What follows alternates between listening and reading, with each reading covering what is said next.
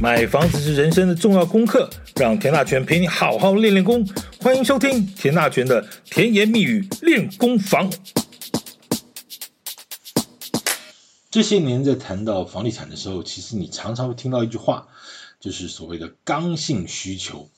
到底什么是刚性需求？很多房地产市场的评论呢，其实都把所谓的刚性需求解释得太过于狭隘，感觉上呢，好像都只是定义成为年轻人买的自住的第一间房子。事实上呢，非常不是这样，而且十分的非常的不是这样。今天的甜言蜜语练功房呢，就来跟你谈谈到底什么是刚性需求，到底有多刚啊？好，我实在觉得啊，其实房地产市场里头充斥了太多这种人云亦云，而且似是而非的论述啊，大不懂骗小不懂呢，搞得大家越听越不懂。呃，整个房地产市场就这么一路胡说八道了几十年下来，这个讲实在，我实在有一种感慨啊。其实房地产每年，房地产市场每年有几兆的规模，而市场间呢，却没有几套真正稍微深刻一点的论述。有一大部分的是因，也许是因为民粹的关系啊，只要呢顺着大家的风向一起骂，似乎就站在了正义的一方。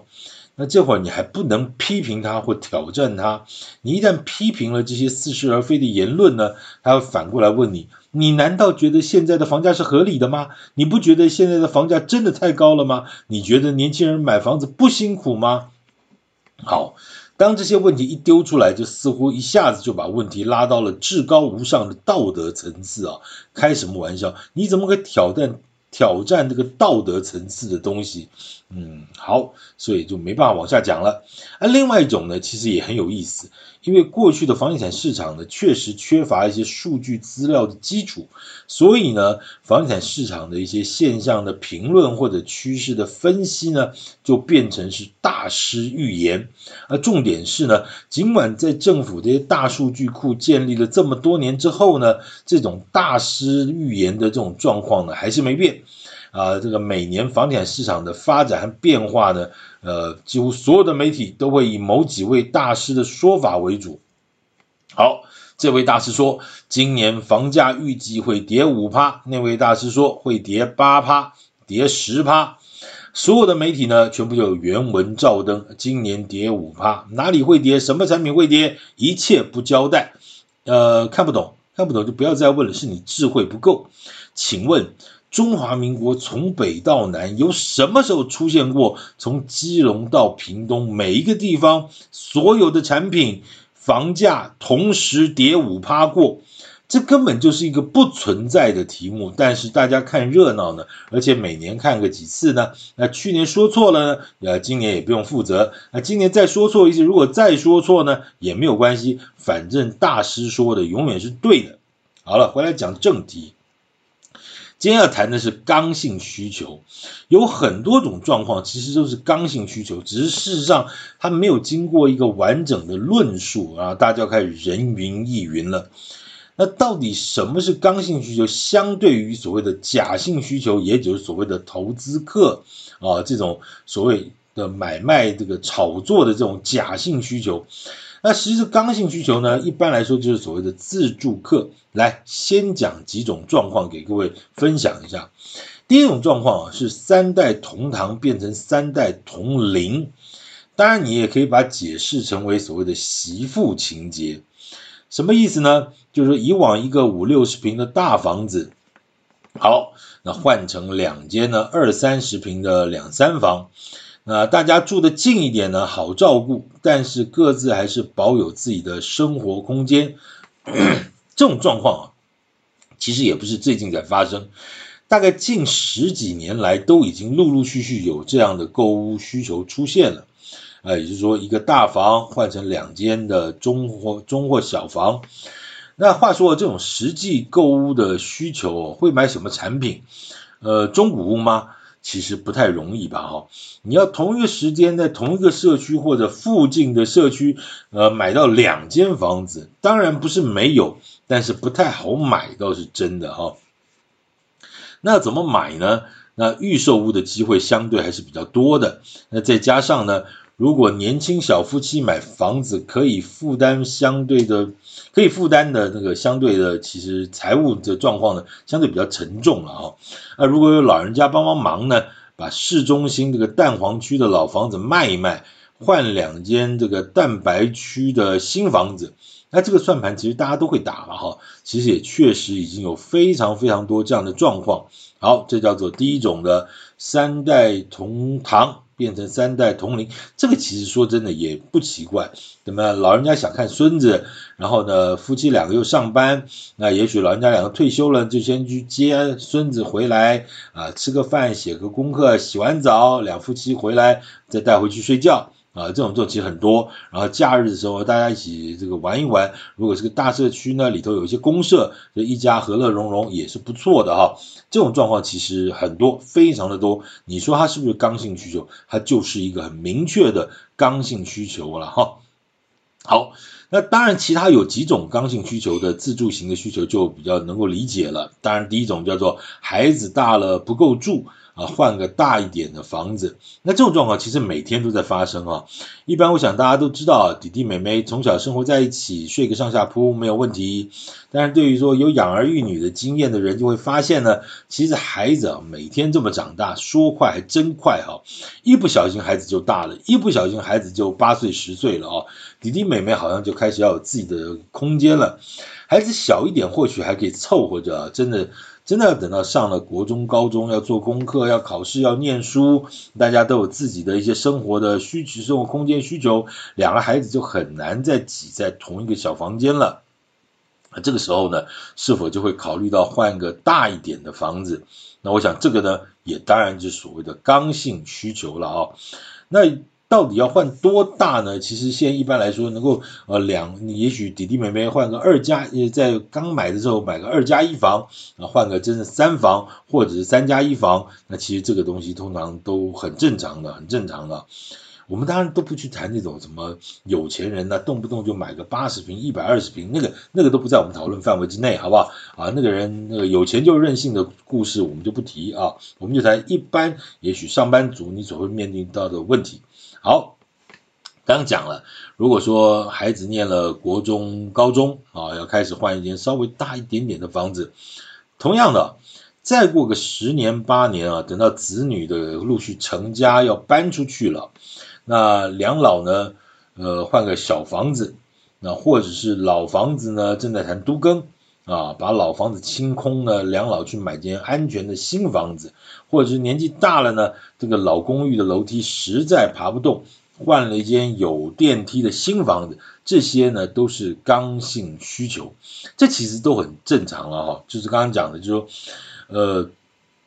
子女长大了，刚才讲会不会又到前面这种所谓三代同堂啊，三代同龄？其实大家都有这样的问题，这一代一代的状况不一样啊。也许做子女的要照顾爸妈，呃，照顾爸妈，如果说你是有几个兄弟姐妹，那大家有不同的呃游戏规则。啊，这个月老人家住我们这边，呃，住个半年再换你那边，啊，这这种很多，那也有这种就是说，呃，其他的大哥二姐的三就不要烦了，那这个三弟如果呃家里经济各种状况比较 OK，那老人家就住我们这边也 OK，那这每家家有本不同的经啊，不定的难不一定难念啊，但是这都是很生活很实际的状况。再有一种刚性需求啊，其实这就有点意思了，叫做缘尽情了呢，换一间没有回忆的新房子。我上上节目提到这个状况，就还主持人说，你会不会聊天呢、你太难聊天了，你讲的什么东西啊？哎，对不起啊，这个事情还真的是这么回事啊。来聊聊，你知道台湾现在目前的婚姻状况吗？根据二零二二年的统计的资料，台湾呢？现在一年结婚大概十一万四千六百多对，那结婚率是千分之四点八八，也就是说呢，一千对，呃，才结了五对不到，哎呦，这真的很少啊，这个确实是历史新低了哈。那离婚率是四万七千八百八十八对，这是二零二二年的哈。哎，对不起哦。一共结婚才结了十一万多，那离婚就离了四万七千多，我的天呐，这什么概念呢？哈，好，那有一个数字叫什么？折合这个年的粗离婚率呢，是千分之一点六八，也就是说呢，一千对的夫妻呢，有将近一点六、一点七对的呃夫妻会离婚。当然哪来的一点七啊？这是平均下来的啊，平均下来的。什么怎么怎么点七法呢？对不对？啊，这是平均的哈。啊，对不起啊，这个数字是历史新高啊，这也是蛮可怕的事情。如果说离婚四万多对。诶，那这房子到底该归谁呢？对不对？有些人说啊，对不起，这个是老娘的房子，老娘自己买的，你那个臭男人，你给我滚出去啊！这是一种方式。那有些人是夫妻一起买的，那就看看到时候留给谁，或者卖了，大家分了钱就算了啊，等等等等状况都有。总而言之，这个也许呢，这四万七四万八千对的夫妻，这个离婚的这个一年的四万八千对。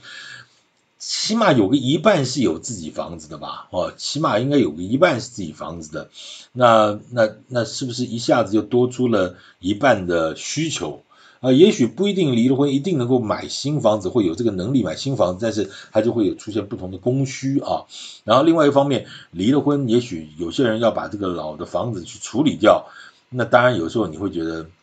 这个人难免啊，看到哎呀，这个角落是当时啊什么我们吃饭的地方，那个小角落是啊我们当时呃去买去去度蜜月买回来一个东西怎么样嘛？那很多回忆啊，那有些人就说干脆我们缘尽情了，把这个有回忆的房子也卖掉算了啊，一切就归零了。嗯呃，当然也有这种状况了啊。好，我们要继续讲的是什么？就是在这个离婚的四万七千八百八十八对中呢，婚龄未满五年者有一万六千多对，占多少趴？占这个四万七千八百八十八对的三十四趴，三十四点七五趴，将近三十五趴。这个事情很有意思啊，这个是创下十年新高，这也比十年前呢增加了很多，增加了六趴多。这什么意思？就是说。结婚还婚龄啊，婚龄龄年龄的龄未满五年者，这个误会就有点大啊。但是大家这个这未满五年就赶快离婚啊，这个这个状况其实很多啊，将近三十五趴啊，这个一百对有三十五趴是五年之内就离婚的啊。那婚龄十年以上还未满三十年呢啊，就陆陆续续就越来越少啊。那婚龄三十年以上的离婚率呢就越来越低。啊这就有意思了，就这个很有意思啊。台湾人的传统观念里头，感觉上总是劝和不劝离，对不对？这个你的姐妹她、你的闺蜜，如果说或者你的哥们啊，说实在是这个夫妻相处的很那个，呃，不舒服，那你会怎么劝他？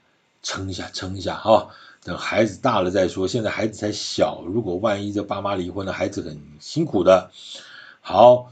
那很多人也就这么忍了下来，那再不 OK 呢？那又又又又撑了十年啊，那再撑一下吧，那等孩子结了婚再说吧。这一不小心呢，这又等了十年，这个一不小心，二不小心呢，两老就吵了三十年，然后又想呢，反正我们就已经吵了三十年，这辈子也过了一大半，算了，离不离有差吗？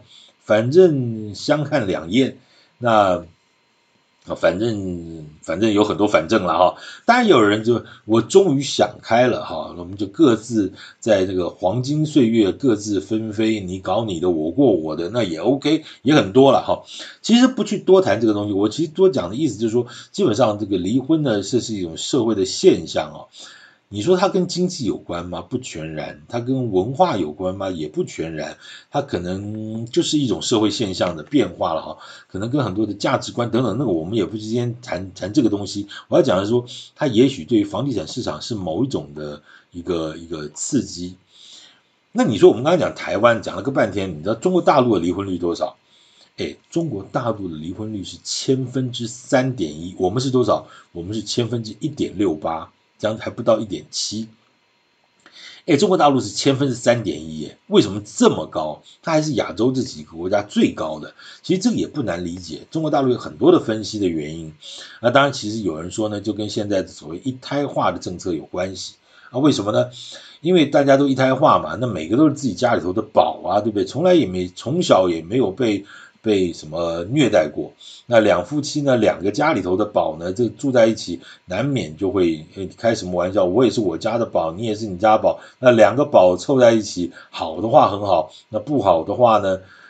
我从来没受过这种委屈。好，OK，就分了哈。这其实很多了，这可以理解啊。这就这个阶段在中国大陆的社会现象哈，就是其实离婚率非常非常的高。好。那日本有很低吗？日本是千分之一点七，跟台湾其实差不多哈。但是比较有差别的就是，日本的离婚率是出在熟龄世代，它跟我们刚才讲在台湾的什么五年之内啊，就三十五趴离婚的那个，其实日本是不太一样。日本可能都是在熟龄世代，在五十岁之后啊，啊离婚率比较高。然后呢，韩国呢大概是千分之二点二。那比起来呢，就是我们台湾其实不算最惨。但是也不算前段班啊，也不怎么样就是了啊。好，你讲到离婚率，其实大家就会谈这件事情，说哎呀，我告诉你，房地产没什么前途了，为什么呢？台湾少子化，这一问题很严重。我们就来谈谈看，台湾啊，去年的二零二二年呢，全年才生了多少？生了十三万八千九百八十六个 baby。这四个数字是十四万都不到哈，这个创下历史新低，十三万八千九百八十六个 baby。那少子化这个议题啊，其实真的是可以好好聊聊。但是我觉得，呃，从政府到民间的研究机构啊，这个其实事实似乎都把这个题目过于简单化与片面化。好像几个理由就很简单，叫房价太高了，薪水太低了，年轻人不婚不生了，只想当躺平族了。我觉得没有那么单纯，它都绝对不会是一个单一面向的一个问题，它层次太广泛了哈。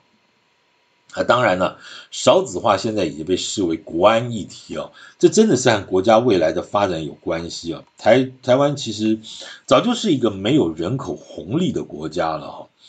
其实谈到人口红利哦，我就想把最近的一条新闻拿起来一起聊一聊。这个新闻的重点是什么呢？叫做印度。呃，根据联合国的统计呢，印度在二零二三年的四月十九号呢，这个人口正式突破十十四点二八个亿啊，呃，正式超过中国，成为全球第一大人口大国哈，全球第一大国。好。那为什么会这样？好，你说印度人家有钱呐，所以才生了这么多。哎，跟各位报告一下，是吗？印度人呢的 G 人均 GDP 呢是两千两百五十九点五九美金，两千两百五十六块啊美金，十四个十四个亿哦，十四点二八亿人哈，那人均 GDP 是两千两两两千两百多块美金，台湾多少？台湾是三万两千七百八十八，我们的零头比人家的总数还多，我们是三万两千七百八十八，人家是两千两百五十六点六啊，我我们的零头，我们的啊这怎么讲？好，所以台湾的 GDP 呢，人均 GDP 是人家印度的十四点五倍，你不要再讲印度有钱，台湾人平均起来是比他们有钱的。不是啊，人家印度房价对不对？台湾房价贵呀、啊，那印度房价便宜呀、啊。来来来来来，我们来看一下哈。呃，印度的孟买，孟买是大城，知道哈？孟买的市中心最贵的房价呢，换算成台币之后呢，平均啊，平均是一百一十万台币一平。OK。那你知道印度的中产阶级的月薪是多少钱呢？大概三千到五千卢比啊，他们的这个这个这个是卢比啊。那什么概念呢？三千块卢比大概是一千一百多块台币，五千卢比大概是一千八百块台币。好，讲喽。孟买市中心是平均是一百一十万台币一平，我们都不把它换算成台币啊，这样大家比较理解了哈，好吧？那你刚刚讲的什么？我们刚刚讲说五千卢比大概是一千八百块台币，我请问你这房子怎么买？这怎么买？印度几个大城市的这个市郊呢，大概是十五到二十万台币左右了哈。其实好像在台湾听起来。也差不多还好啦，哈，就是差不多二线城市的一个状况。那但问题你要算一算数学哦，来，你如果要买个三十平、二十几平，我们就算三十平好了，十五万一平就是四百五十万的台币，二十万一平就是六百万的台币。你如果是月收入一千八百块台币的中产阶级来看，这个四百五十万的总价这间房子呢，你要不吃不喝多少年？两百零八年，两百零八年，这是怎样？人家的痛苦指数跟这个购物痛苦指数跟台湾比比看，什么概念？全台湾最贵的地方天龙国呢，不吃不喝，你常听过对不对？要年轻人要买一间台北市的房子，不吃不喝多少年？十六年。那人家印度多少？两百零八年，怎么样？啊，你又说这不一样啊，人家的印度的贫富差距很大，印度来这还倒是真的哈，我来跟大家报告一下，这个最新的调查是，印度最有钱的一趴的富豪呢，占了全国的四十几趴的财富，一趴的人占了四十几趴，将近四十二趴的财富，那确实非常的离谱哦。那你说台湾的贫富差距大不大？台湾最有钱的二十趴呢的有钱人。是最穷的那二十趴的财富的六倍多，那其实也是很大了哈。那好，我要讲什么重点？印度的人口红利一直不停的在增加。那印印度这十四多亿人，当然你想说最有钱的，不要讲一趴了，十趴就好了。其实也是台湾不知道多少倍，对不对？但是我们要讲的人均的来看呢，哎，谁告诉你人均是三千卢币、五五千卢币，还有你是三万卢币还是这个五万卢币的薪？人家都在生孩子啊，人家都在生孩子啊。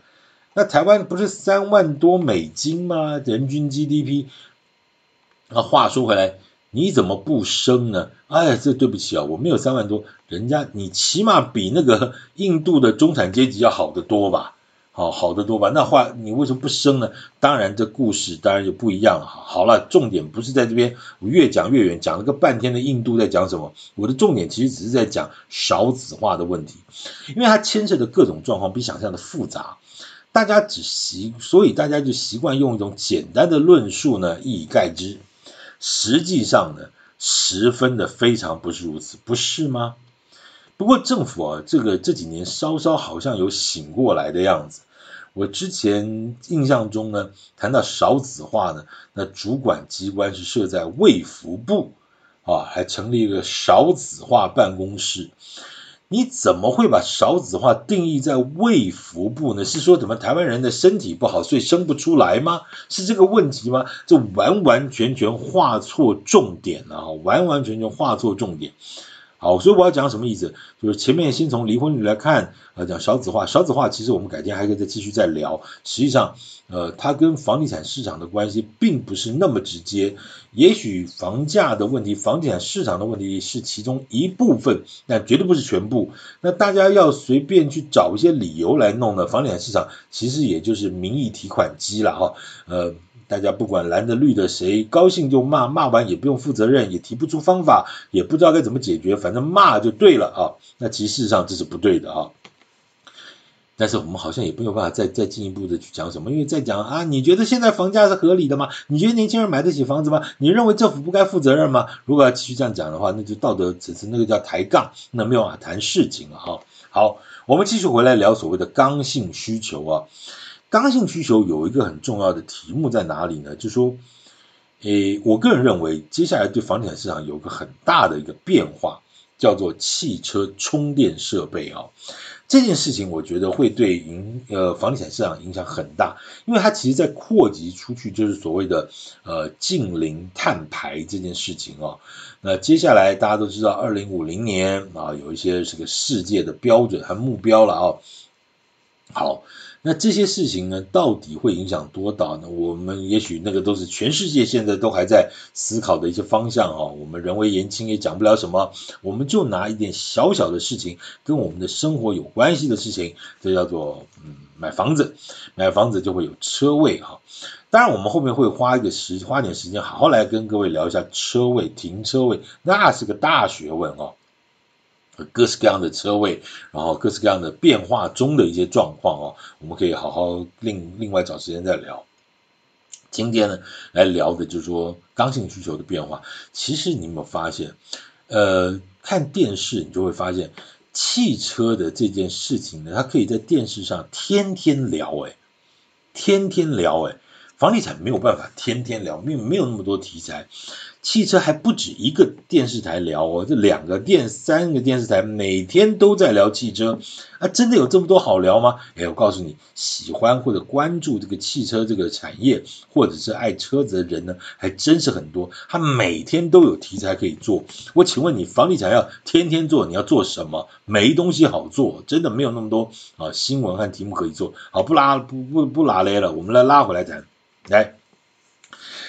这个汽车充电设备啊，其实我们之前就聊过，也许再过几年啊，电动车的比例可能会远远超出你的想象。这个没有汽车充电桩的社区呢，将是非常难以想象的一种状况。怎么说？给大家一个数字做参考，你就讲说这个特斯拉好了，特斯拉在二零一六年呢，每个月交车是一万七千四百辆，到今年就是二零二三年的一月份呢，每个月交车的数量已经超过四十二万辆。一万七千四百辆到四十二万辆，这短短七年间呢，已经成长了二十四倍。你再想想看，再过五年，那会是什么数字？如果你对那个线型有概念的话，你想这个七年这个拉起来，那个线是已经接近四十五度，而且那个一直往上走的那种线。那再过五年，那个线会不会越来越陡？不知道啊。但是那肯定是很恐怖的一种线型。对不起哦，这还只是特特斯拉一家而已哦。我相信稍微有点这个关注的朋友，你大概知道像 Benz 啦、BMW 啊、Volvo 啊、Porsche 啊，啊，甚至韩国的什么呃几个大厂啊，什么什么日本的都在做这种所谓电动车。那这还不算哦，中国大陆还有一大堆的车厂都在做。那真的是一个不会回头的趋势哦。那问题就来了，再过十年，你认为这个比例会有多高啊？当然，这种趋势未来也有也有两种说法，一一这我觉得都还有道理啊。第一种是什么？就是说，像现在很多那种成屋的社区，它如果没有办法加装这种电动桩呢，这汽车充电桩呢，那另外一种状况就是说，哎，也许中油啦、台塑啦、全国加油站这些什么传统的加油站呢，可能会在三五年之后就会有一定的比例会增加很多的汽车快速充电设备。所以呢，如果你在家里头充不了呢，你就到外面去充，这是非常有可能发生的事情啊。那至于会不会有什么样的快速充电设备，我觉得那个其实都不需要去不要怀疑啊。那个东西其实，呃，它它发展的速度绝对是远远会超出我们的想象的了啊。啊，另外一种状况就是说，充电设备的形态呢，可能会出现大一统。啊，现在各式各样的充电这个电动车，有的前后左右啦，有人什么各式各样不懂的充电形态，那这种状况可能会在三年之后呢，出现一个大一统，那大一统之后就规格化，规格化之后就好办了哈。那也许有人认为不太可能，为什么呢？这种全球汽车界的市场形态，到底谁才是老大呢？谁有绝对那个 power 可以出来整合呢？那真的一定是特斯拉的马斯克吗？其实也不一定哈。当然不会，也有人认为啊，就是你看那个手机的 iOS 和 Android 系统的搞了这么多年呢，那个充电线就是你搞你的，我搞我的啊，啊，现在也是眼看着要用 Type C 啊来做大一统，啊，尽管苹果还是反对了半天呢，不过这个欧盟啊这一刀下去，硬是把这个苹果给切了下去，那苹果也只好乖乖就范了。而有了这样的规范呢，是不是代表未来的电动车市场呢也会产生这样的影响？其实非常值得关注哦。这个欧盟这个市场也很有意思啊，说大不大，但是你说他们没事定个统一规范呢，你还真的不能不鸟他了哈。好，我刚刚讲这什么意思？就是说，呃。你谁告诉你房子不会退流行？谁告诉你房子就是三房两厅双卫？不是这样子哈，房子有很多的呃基本的需求，你就想说像这种汽车充电这种事情，你要坐在成屋的社区里头，而且对不起，它不是弱电哦，它是强电，你不跟台电申请电压，呃，那是机，那是没办法做的啊。也许两三根还没有问题，你要一次弄个十几二十根的充电桩，那个搞不好整个社区都会跳电，因为电压不够的问题。那这个东西其实它就不只是牵条电线这么简单了啊。那有没有真的因为要考虑到车子充电的问题而去买一间新房子？多的是，还有我要，尤其在这个都会区里头。诶，你说真的有很多人说啊，我不需要买车位了，我基本上只要坐这个捷运啊，坐什么公车都好。但是有很多，你不可否认，有很多人都觉得，我如果说今天去买一个房子没有车位，基本上还是非常痛苦的一件事情啊。尤其像很多地方了哈，你说停车位要绕个半个钟头四十分钟，我的老天爷，绕完这个天都黑一半了啊！那这种状况其实买买车位跟买房子它有相当程度的连接关系，这个可千万不用怀疑。那是不是刚性需求？也是了哈。好，所以今天其实讲的这些状况，其实都只是部分而已啊。其实买房子的目的有太多太多种。呃，包括说我们今天讲说孩子要念书啦，有学区的考量，这些其实都是老生常谈，这没什么好讲的，大家都很清楚了。买房子，你的目的跟我的目的也许不一样，我也许是为了工作，你为了孩子念书，他是为了呃，也许这个就医比较方便啊，等等等等，这个各式各样的状况都不一样。但是对对他们来说，对任何人来说，每个人买房子，他基本上他他都是有所谓的刚性需求，而且这么多种自住需求。我请问你，你觉得这些市场有多大？从我们刚才讲的啊，不管是孩子长大了换屋，年纪大了换屋，或者说呃离婚了之后换屋，或者就是说三代同堂变三代同龄，甚至说我是为了要买一个汽车充电桩的新设备而换屋，等等等等。它是不是都是刚性自住需求，而不全然是所谓的呃年轻人首购族的第一间房子？我们也许不用把那么狭隘的去看待。好，如果这个市场真的没有所谓的投资客，都是刚才讲的刚性市场需求，你认为房地产就完蛋了吗？当然不是，刚性需求比你想象的更硬。好，其实大家不用觉得说这个房地产市场。有这么的悲观，因为这些刚性需求，它迟早是要买。也许是说速度，也许可能会受到景气的关系稍微慢一点，但是怎么样，它它它本来就是要买的了。也许可以晚一点点换屋啊，或者再将就一段时间等等，但它并不会消失了哈。这是可能房地产长久发展的一个重要的基础。好，今天跟大家聊的叫做刚性需求。改天呢，我们再花时间跟大家继续聊聊不同的房地产议题。感谢关注，呃，田大权的甜言蜜语练功房，我们改天再继续聊，谢谢。